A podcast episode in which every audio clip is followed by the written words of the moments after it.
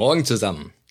Endlich geht's weiter mit der Mike am Morgen Serie oder auch den Lebensweisheiten für den Weg des Kriegers. Heute möchte ich mit euch mal über das Thema Schmerzen reden. Ja, und zwar spezifisch körperliche Schmerzen, also nicht emotionale oder sonst irgend so Gedöns, sondern das, was so richtig wehtut.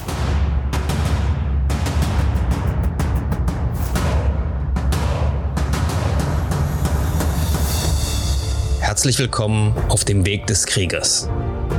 Mein Name ist Michael Strauch und das hier ist Project Archangel. In diesem Podcast teilen meine Gäste und ich unsere Erfahrungen, Erlebnisse und Erkenntnisse, die wir auf diesem Weg gemacht haben. Mein Ziel ist es, euch bei der Steigerung eurer körperlichen Leistung, der Schärfung eurer mentalen Fähigkeiten und bei eurer spirituellen Entwicklung zu unterstützen und zu begleiten. Ich unterteile die Schmerzen da in drei, ja, beziehungsweise vier verschiedene Kategorien. Wir fangen mal mit der ersten an. Die erste ist was, wo ich sage, das sind eigentlich keine richtigen Schmerzen. Aber viele Leute heutzutage interpretieren das bereits als Schmerzen. Ich rede von körperlicher Anstrengung. Ja, oft ist es so, wenn die Leute sich endlich mal wieder körperlich betätigen, dann tun auf einmal irgendwelche Sachen weh.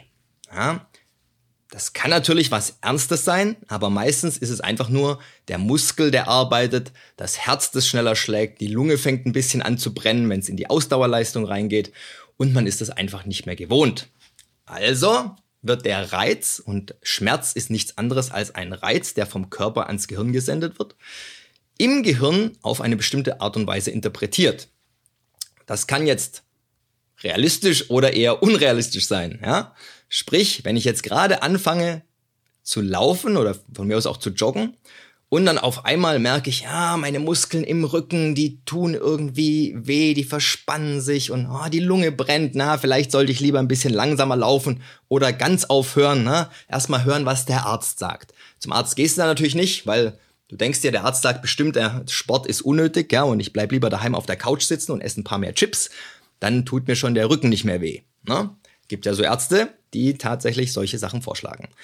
Außer den Chips, ne? aber wenn irgendwas weh tut, dann erstmal ruhig stellen, ja, bloß keinen Sport machen für Wochen oder am besten gar nicht mehr. Ich übertreibe manchmal ein bisschen, ja, um den Punkt zu illustrieren. Tatsache ist, viele Leute interpretieren einfach die Signale, die der Körper sendet, wenn er sich anstrengt, was an sich etwas Gutes ist, bereits als was Unangenehmes und als potenzielle Schmerzen, ähm, auf die man aufpassen muss und die man vermeiden muss. Ja? So, die meisten von uns, die trainieren, die wissen, no pain, no gain. Ist natürlich auch Quatsch, ja. Aber ohne Anstrengung keine Resultate. Ja, wir schrauben das mal ein bisschen runter, weil mit dem Pain, darauf kommen wir jetzt gleich noch. Also, wir halten fest, keine Anstrengung, keine Resultate oder minimale Resultate, wenn überhaupt.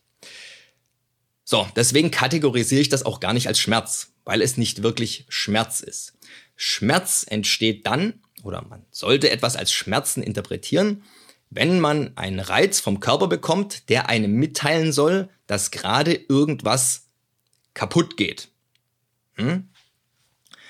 Das erste Beispiel für Schmerz ist jetzt zum Beispiel Hautirritationen. Und da meine ich jetzt nicht nur, gut, es könnte ein Sonnenbrand sein, ja, ähm, das kann ein Kratzer sein, oder ich nehme mal als Beispiel, weil wir es alle so schön mögen, Navy SEAL Hell Week. Ja? Navy SEAL Hell Week, ihr habt ja mit Sicherheit auch die Filme gesehen und so weiter. Da ist ein ähm, charakteristisches Event äh, Sand Cookies. Ja? Get wet and sandy. Das heißt, die Leute werden alle ins Meer geschickt, dass sie nass werden, nass und kalt natürlich, und dann wieder raus an den Sand und sich im Sand so lange rumrollen, bis sie komplett mit Sand paniert sind im Prinzip. Ja, paniertes Schnitzel wird man vielleicht auf Deutsch sagen. Die nennen es halt Sand Cookie, also Sandplätzchen. Und da wird dann auch kontrolliert, ob auch tatsächlich überall Sand ist. Ne? Und im Gesicht, da macht man sich den Sand dann halt so ne? und schön verreiben, bloß nichts auslassen, auch nicht hinter den Ohren und so weiter. Der Sand, der geht dann natürlich in die Klamotten rein, in die Hosen und da reibt's dann schön. So, jetzt sitzt man da natürlich nicht nur rum, ne? sondern man rennt sehr viel, man hebt äh, Baumstämme, wollte ich sagen, aber eigentlich sind's ähm, Telefonmasten ähm, normalerweise. Ja? Hoch, runter, links, rechts, Rucksack auf, ganz weit rennen und so weiter. Ja, ihr könnt euch vorstellen, das scheuert natürlich schön mit dem Sand. Was passiert, wenn der Sand auf der Haut scheuert? Ja, die Hell Week geht, es ist im Namen drin, eine Woche.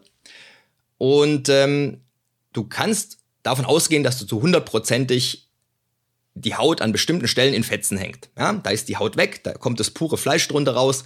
Das ist entzündet, ja, es nässt, es tut weh, weil in der Haut sehr viele Nerven sind, tut es sehr weh, also verglichen mit anderen Sachen. Du hast äh, Sand hier unten schön, ne? da wo er nicht hingehört, in der Arschfalte und so weiter, wo du ihn auch nicht zwischendrin kurz mal irgendwie wegschütteln kannst, weil du ja dann sowieso alle 10 Minuten spätestens wieder Wet and Sandy und äh, ne? Sand Cookies und so weiter. Das heißt, die gucken schon drauf, dass da genug Sand immer an dir dran ist, dass es auch aufscheuert. Und ähm, es gibt durchaus Geschichten von Navy SEALs, die auch in Podcasts erzählt haben, übereinstimmend, ja, dass die alle praktisch vernarbte Stellen am Rücken und am Becken und sonst wo haben. Dort, wo halt der Rucksack zum Beispiel typischerweise dann aufliegt und so weiter, ja. Oder oben auf dem Kopf, teilweise die Haare weg, alles ähm, Platte, ne? Weil die ja beim Tragen immer dieses komische Sturmboot auf dem, Kopf haben, ne? Und dann scheuert das natürlich oben auch alles weg. So, tut weh, keine Frage. Aber innerhalb dieser Woche, die haben ja auch Medical Checks, ja, wird aus dieser Verletzung, ja, es ist eine Verletzung, nichts werden, was ähm, permanente körperliche Leistungseinschränkungen verursacht. Und ich formuliere das absichtlich so spezifisch, ja, weil du kannst da durchaus danach Parästhesien haben, sprich, die Nerven sind taub. Da kommt auch nichts mehr. Ne? Da hast du Stellen am Körper, die sind einfach taub. Das ist natürlich eine permanente Beeinträchtigung.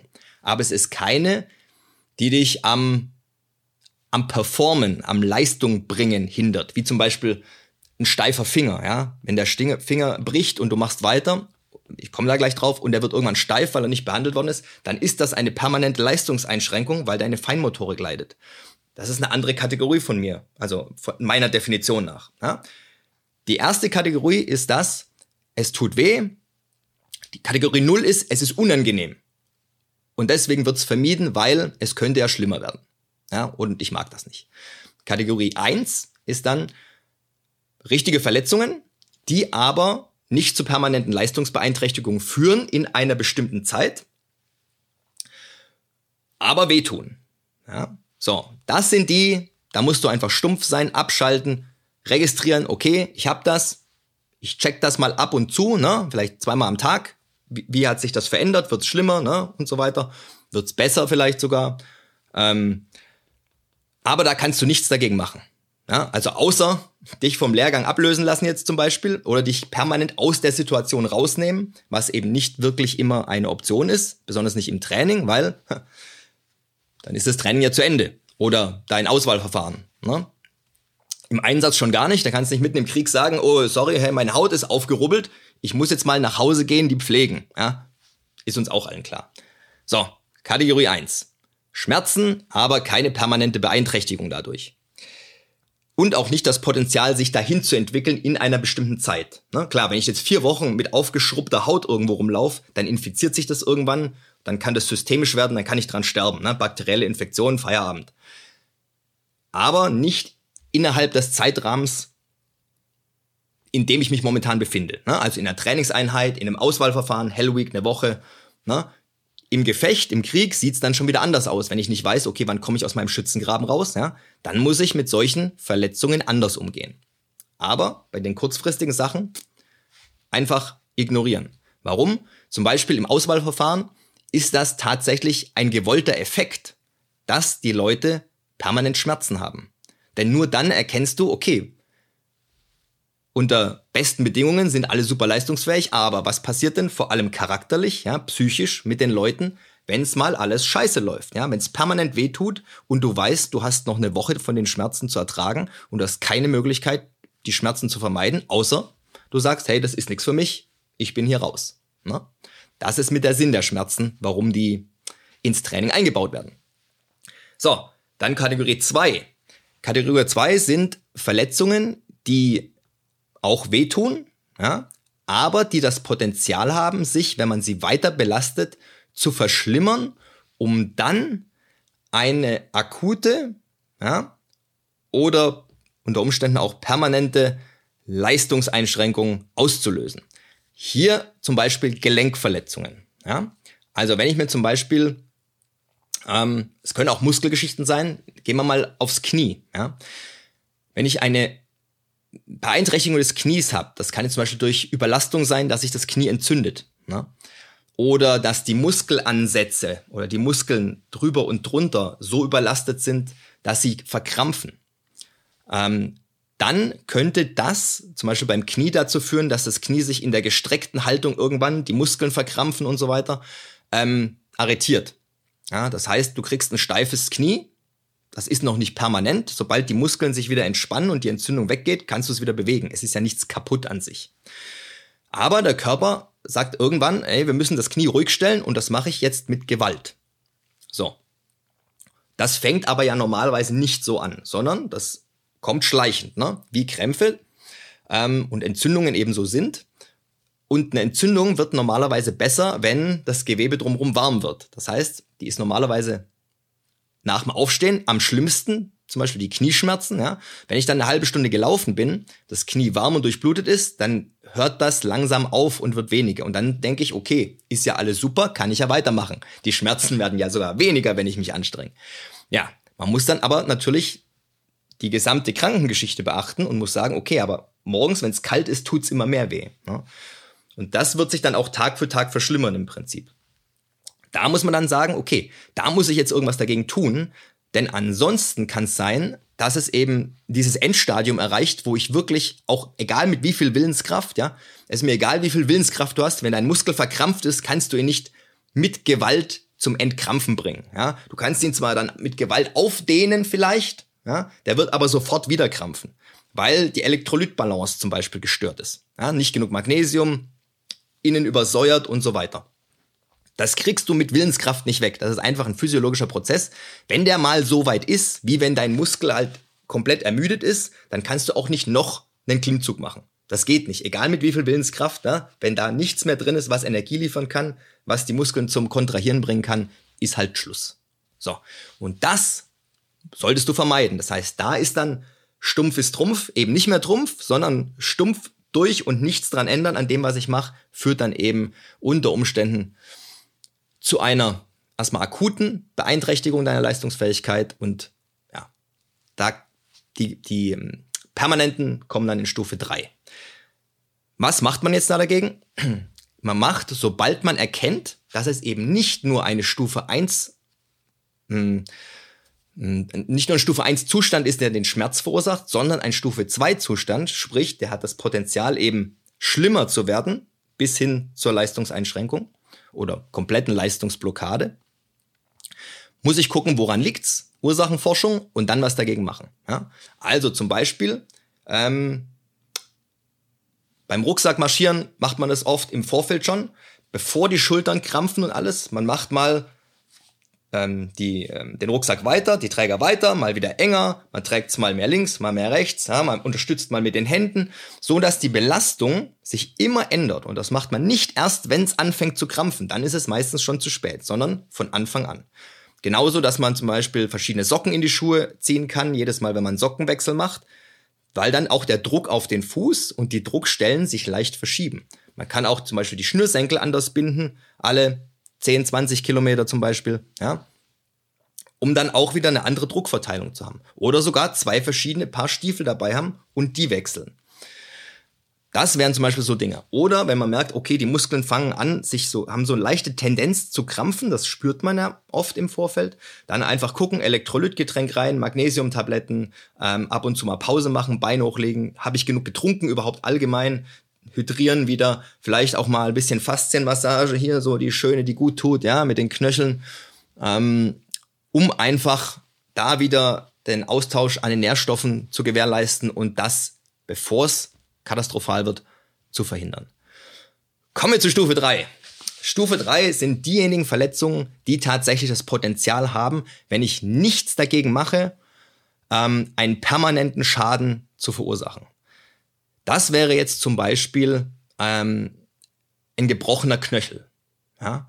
Oder eine gebrochene Rippe, die irgendwo beim Atmen einen stechenden Schmerz auslöst. Ja? Weil da heißt es dann im Prinzip, das kann dann oder es kann zumindest sein, dass die Rippe je nach Aufprall und je nach traumatischer Verletzung sich verschoben hat, ja, und dann tatsächlich könnte sie die Lunge perforieren. Ja, also die Lunge anstechen, verletzen und so weiter. Das heißt, das sind natürlich, ist natürlich was, was nicht normal im Trainingsbetrieb passiert, ja, sondern das muss dann eigentlich schon irgendwie eine traumatische Verletzung sein. Ich stolper mit dem, mit dem schweren Rucksack bei Bergab oder ich rutsche aus, falle irgendwo hin, zum Beispiel, keine Ahnung, stütze mich ab und es kracht irgendwas. Die Schulter ist ausgekugelt, ja, wupp, so. Jetzt, wenn die, ausgekugelt, die Schulter ausgekugelt ist, könnte man sagen, ja, ist ja scheißegal, die ist ja jetzt schon draußen, ähm, einfach weiterlaufen. Ne?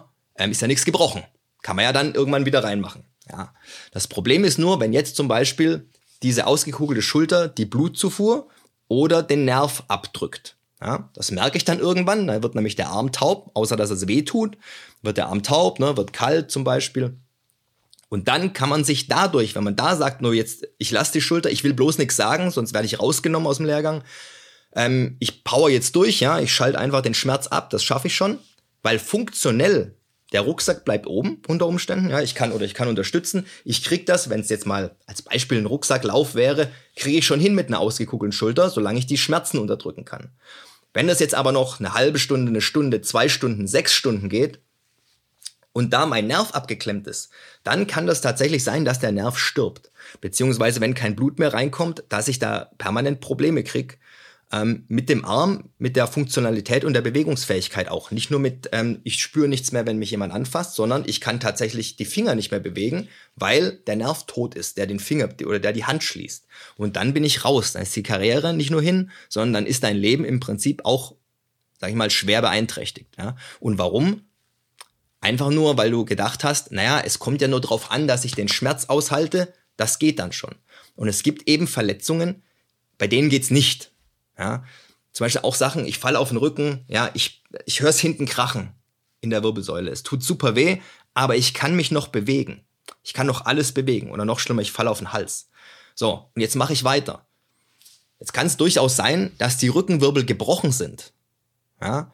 Dass nur das Rückenmark noch nicht verletzt ist. Also das Rückenmark ist noch intakt, deswegen merkst du nichts, aber die Wirbel, die das stabilisieren, sind gebrochen. Und wenn du jetzt natürlich weiter zum Beispiel rennst mit dem schweren Rucksack und das dann durch die Vibration oder die Bewegung oder du machst danach nochmal irgendwie eine blöde Bewegung oder stolperst nochmal, dass es dann eben diese Scherbewegung gibt, die Wirbel halten nichts mehr, weil sie gebrochen sind und dann ist die Wirbelsäule, also das Rückenmark, ne, die Nervenstränge durch. Und dann bist du querschnittsgelähmt. Und wenn das am Hals ist, dann kannst du halt dran sterben. Ja? Selbst wenn nicht, dann kannst du halt nichts mehr bewegen von Hals abwärts. Ist jetzt auch nicht der Brüller. Ja? Also es gibt nochmal als Zusammenfassung für mich, kann natürlich jeder beurteilen, wie er will, aber dass ihr ein bisschen einen Überblick habt, wie man sowas beurteilen kann. Vier verschiedene Arten von Beschwerden. Level 0, ja, das sind die Muschis, die denken, wenn sie sich mal anstrengen, das sind schon Schmerzen, sie müssen wieder aufhören. Kann man ignorieren.